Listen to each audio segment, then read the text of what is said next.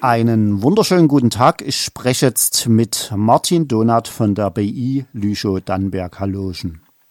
Hallo Yves.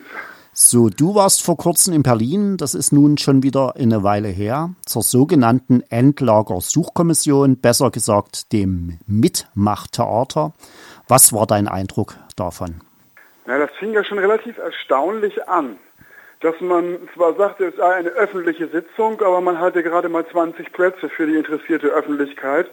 Ich kann nur erzählen, zum Beispiel aus dem Landkreis Lüchow-Dannenberg, also der Region von Gorleben, ähm, sind Mitglieder des Kreistages angereist. Die sind erst gar nicht reingekommen, obwohl die angemeldet waren. Also so öffentlich war die Sitzung. Und ähm, es waren auch gar nicht alle Kommissionsmitglieder zu dieser ersten konstituierenden Sitzung da. Also es fehlten auch gleich irgendwie zwei Mitglieder, ein, einer der Wissenschaftler, einer der Sachverständigen und ein äh, weiteres Mitglied. Das ist schon erstaunlich ähm, dafür, dass das ja nun wirklich die allererste Sitzung war. Ist dann dein Eindruck, dass die sich bewusst raushalten oder wie ist das zu, hätte man dann die Versammlung oder die öffentliche nein, nein, nein, Sitzung nie abbrechen müssen? Es, es, war sogar so, dass es irgendwie bestimmt eine Dreiviertelstunde gedauert hat, überhaupt einen Termin für ein nächstes Mal zu finden. Und etwas erstaunlich, zum Beispiel Herr Tillich aus Sachsen, der war völlig überrascht davon, dass er überhaupt jetzt jedes Mal da irgendwie sitzen muss. Ähm, also es war offensichtlich noch nicht mal allen Mitgliedern überhaupt bewusst, äh, welche Aufgabe sie da übernommen haben und was da auf sie zukommt. Und insgesamt war es ein bisschen eine Farce. Also weil wenn man sich darüber streitet, wann man das nächste Mal eine Sitzung macht, also da hat zum Beispiel die Vorsitzende, Frau Heinen-Esser, hat dann so eine Bemerkung gemacht, irgendwie Konsens hieße ja nicht, dass immer gleich alle zustimmen müssen. Ich meine, äh, wenn, wenn das jetzt eine Slapstick-Nummer, wenn das irgendwie eine Comedy gewesen wäre, dann wäre es witzig. Aber ähm, das Ganze ging immerhin ähm, um die Frage, wo mit hochradioaktivem Abfall bleiben soll eines Tages. Und ich sag mal, ähm, äh, Bundestagspräsident Lammert hat das Ganze eröffnet. Und ich weiß nicht, ob er das auflockern wollte oder weshalb er das gesagt hat. Er hat dann irgendwann gesagt, und er so als Scherz, Sie wollen sich ja auch nicht bis an Ihr Lebensende mit diesem Thema beschäftigen. Und ich kann nur sagen, in einer Region, in der äh, man seit äh, über seit 37 Jahren versucht, ein Endlager zu verwirklichen für die Ewigkeit und in der wir auch wirklich mit äh, ganz real hochradioaktivem Müll und mit Strahlung konfrontiert sind, da kann man das nicht witzig finden. Aber es wurde gelacht in der Kommission. Und ähm, ähm, ich glaube, entweder ist ihnen noch nicht wirklich bewusst, dass nicht nur bis zu ihrem Lebensende, sondern bis zu unser aller und der Menschheit Lebensende dieses Zeug strahlen wird. Ja, oder ich weiß nicht, man nimmt es einfach flapsig. Warum nimmt man das flapsig? Also dieses Zeug, schwach radioaktiver Atommüll, lagert ja auch noch genug an in verschiedenen Kartoffelscheunen, was weiß ich wo, überall. Es fehlt das nötige Bewusstsein oder wie muss ich mir das jetzt vorstellen? Es ist der Eindruck entstanden. Also es gab ein paar Leute, die offensichtlich irgendwie gut drin waren in der Materie. Ähm, ganz sicher dazu nennen ist der niedersächsische Umweltminister, der irgendwie schon irgendwie versucht hat, das Ganze immer auch nochmal auf den Punkt zu bringen. Es gab ein Statement von äh, Ulrich Klemann, der zum Beispiel wirklich auf den Arbeitskreis Endlager nochmal abgezielt hat und gesagt hat, den sollte man vielleicht die, die, das, was der Arbeitskreis Endlager mal vorgelegt hat, überarbeiten. Also ich will nicht sagen, dass alles, was da nun gesagt wurde in dieser Kommission, Quatsch und Unfug gewesen sei. Das auf gar keinen Fall. Aber eins ist deutlich geworden. Ähm, man hat diese Wissenschaftler so besetzt, dass im Grunde genommen, äh, ich sag mal, die Endlagerforschung, die sich 37 Jahre lang auf Gorleben äh, beschränkt hat, dass die da äh, ähm, exklusiv wieder vertreten ist. Und es gab einen Vorschlag des niedersächsischen Umweltministers, zum Beispiel ähm, das Mitwirkungsverbot nach Kommunalordnung quasi dort auch wirken zu lassen. Das soll also quasi heißen, wer Aufträge des Staates annimmt, der kann dann da nicht als Gutachter fungieren. Und da hat ganz richtig Michael Seiler vom Öko-Institut bemerkt, dann könnten ja sechs von den acht Wissenschaftlern, benannten Wissenschaftlern dort gar nicht mitwirken. Das war eine der vielen Wahrheiten, die dort an diesem Tag gesagt wurden. Aber das bleibt natürlich ohne Konsequenz. Also unser Vorwurf ist ja nicht, dass alle, die da sitzen, äh, äh, überhaupt nichts zum Thema beizutragen hätten, sondern dass die Besetzung so erfolgt ist, dass eine Zweidrittelmehrheit zur Änderung des Standortauswahlgesetzes gar nicht mehr erreicht werden kann. Das heißt, die Politik hat sich nicht, setzt sich nicht wirklich mit der realen Zivilgesellschaft auseinander, sondern sie hat sich eine Zivilgesellschaft dort zusammengesetzt nach ihrem eigenen Gusto. So darf ich dich jetzt mal fragen, Michael Seiler, was der nur für eine Rolle dort gespielt hat. Der war ja, der ist ja vom Öko-Institut. Am Anfang war er ja mal gegen Gorleben. Mittlerweile ist er dafür. Aus verschiedenen Gründen. Eine sagbar komische Figur, sage ich mal so in Anführungsstrichen. Was war dein Eindruck?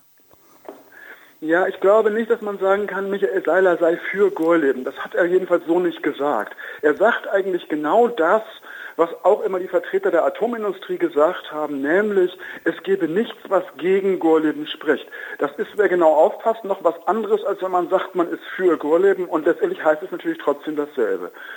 Und ähm, das ist vielleicht an, an einer gewissen Stelle sogar, wäre das sogar sauber, aber ich sag mal, was, was, es drängt sich natürlich der Verdacht auf, dass er selber Auftragsnehmer des Umweltministeriums ist, und zwar auch unter Norbert Röttgen und auch unter Herrn Altmaier.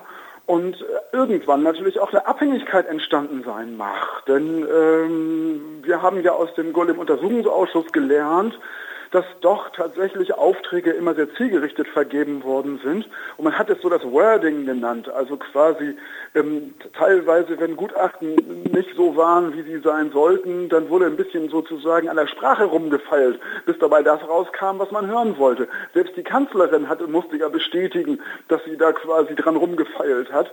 Und ähm, ich würde quasi, man darf das nicht übertreiben. Man kann jetzt nicht behaupten, Michael Seiler wäre für Golem. Das hat er so nie gesagt.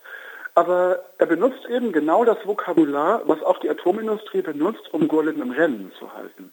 Und das ist eben das eigentliche Problem. In dem Augenblick, in dem man Gorleben weiter in einem Verfahren hält und dann Wissenschaftler benutzt, die immer nur in Salz geforscht haben und die immer nur in Richtung Gorleben geforscht haben, ja, dann kann am Ende eines solchen Prozesses auch nur Gorleben dabei wieder rauskommen. Das ist doch logisch.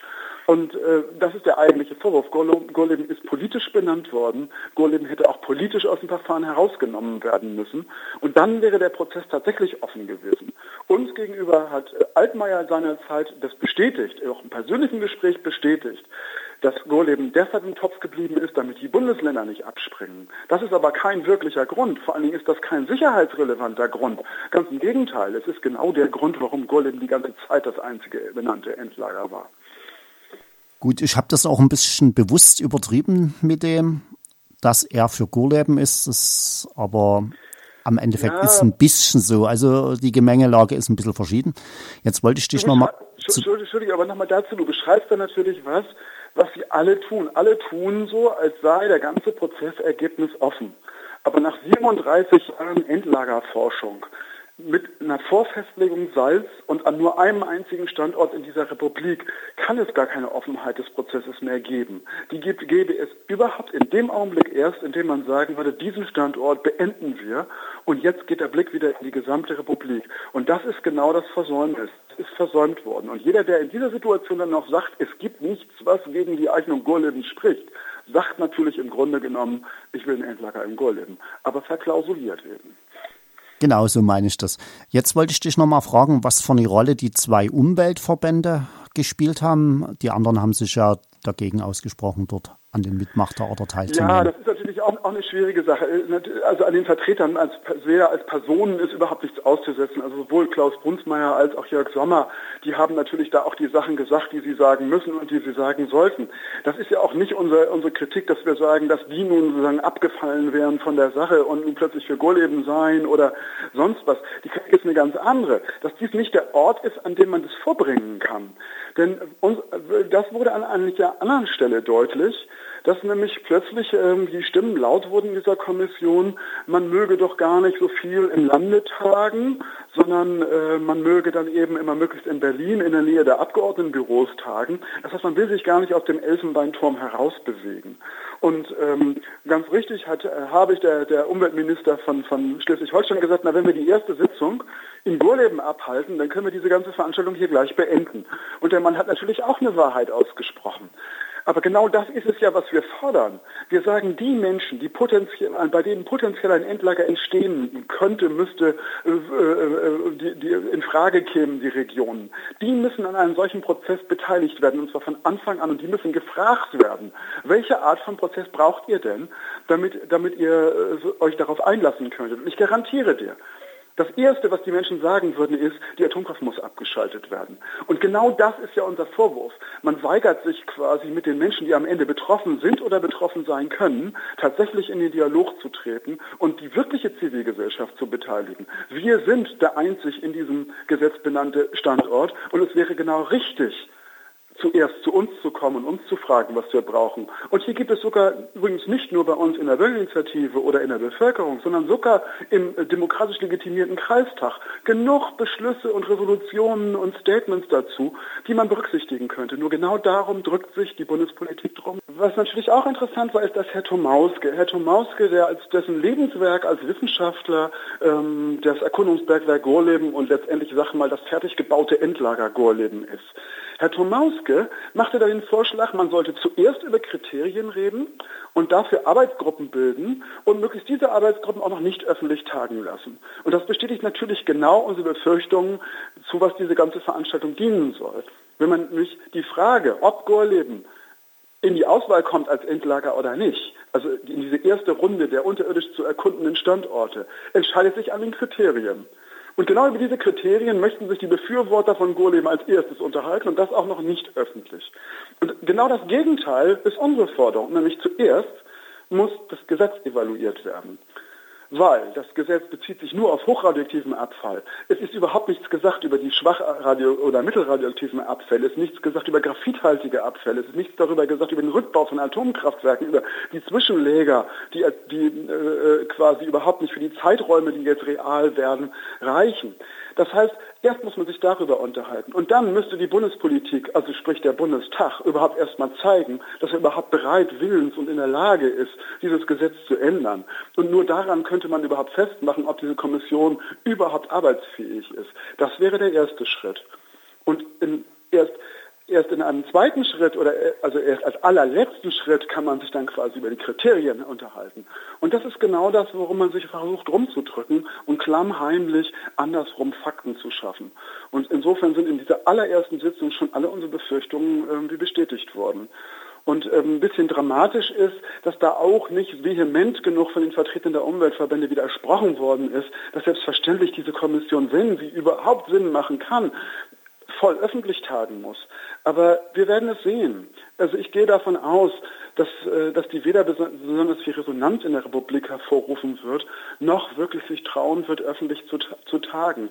Und wir haben es auch vorausgesagt, dass dieser Prozess scheitern wird. Er muss so scheitern, weil er ist eben kein gesellschaftlicher Konsens. Es ist eben nicht der gesellschaftliche Friede über diese Frage hergestellt, sondern nur der Konsens von vier Bundestagsparteien. Und das reicht nicht. Gut, er ist ja jetzt schon gescheitert und die erste Sitzung ist gerade mal vorbei, sage ich mal so. Von Herr Bruno Tomauske habe ich übrigens auch gar nichts anderes erwartet. Na, selbst, wir auch nicht. jetzt darf ich dich jetzt noch fragen, wie es jetzt weitergeht. Ab nächstes Mal angedacht ist, mehr Stühle reinzuräumen, damit sich wirklich die Öffentlichkeit daran beteiligen wird oder ob das so weitergeht und nicht Force bleibt, also mitmacht Na, Ich gehe mal davon aus, dass ein, äh, äh, das hatte ich eben vergessen, also der erste Schritt aus unserer Sicht, äh, das Gesetz zu evaluieren, der, äh, erst der letzte Schritt, die Kriterien, dazwischen wird was ganz Wichtiges stattfinden, nämlich die Frage, wie soll Öffentlichkeitsbeteiligung bei einem Endlagersuchverfahren eigentlich ablaufen. Und auch da wird es immer wieder so ein Grenzfall sein. Es sitzen ja Leute drin, die man als Personen, die ich als, die wir auch als Personen nicht in Frage stellen, denen wir nur sagen, ihr sitzt da in der falschen Veranstaltung. Die werden natürlich früher oder später auch versuchen, versuchen müssen, Kontakt aufzunehmen zur Basis, sag ich mal, und ähm, ähm, quasi die Menschen dazu gewinnen, ihre Vorstellungen auch vorzubringen. Und ich schätze mal, dass es da sowas wie Anhörungen geben wird. Und ähm, also wir die wir sagen, wir machen da nicht mit, geraten natürlich trotzdem in eine schwierige Situation. Man kann das nicht einfach ignorieren.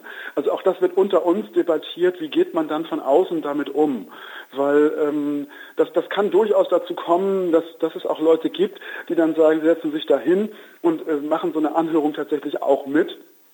Ähm, weil ähm, es, ist, es ist eben leider so, dass durch diese Kommission auch tatsächlich Fakten geschaffen werden. Und das kann man nicht einfach vom Tisch wischen. Und ähm, äh, es ist auch uns allen nicht gedient, wenn dieser Prozess einfach nur scheitert. Das, das, das wäre so, ähm, davon wird immer noch kein Atomkraftwerk abgeschaltet. Übrigens sitzt da ja auch der Herr Jäger drin, der mit der Urenco ne, auch noch über 2022 hinaus Atommüll produzieren will.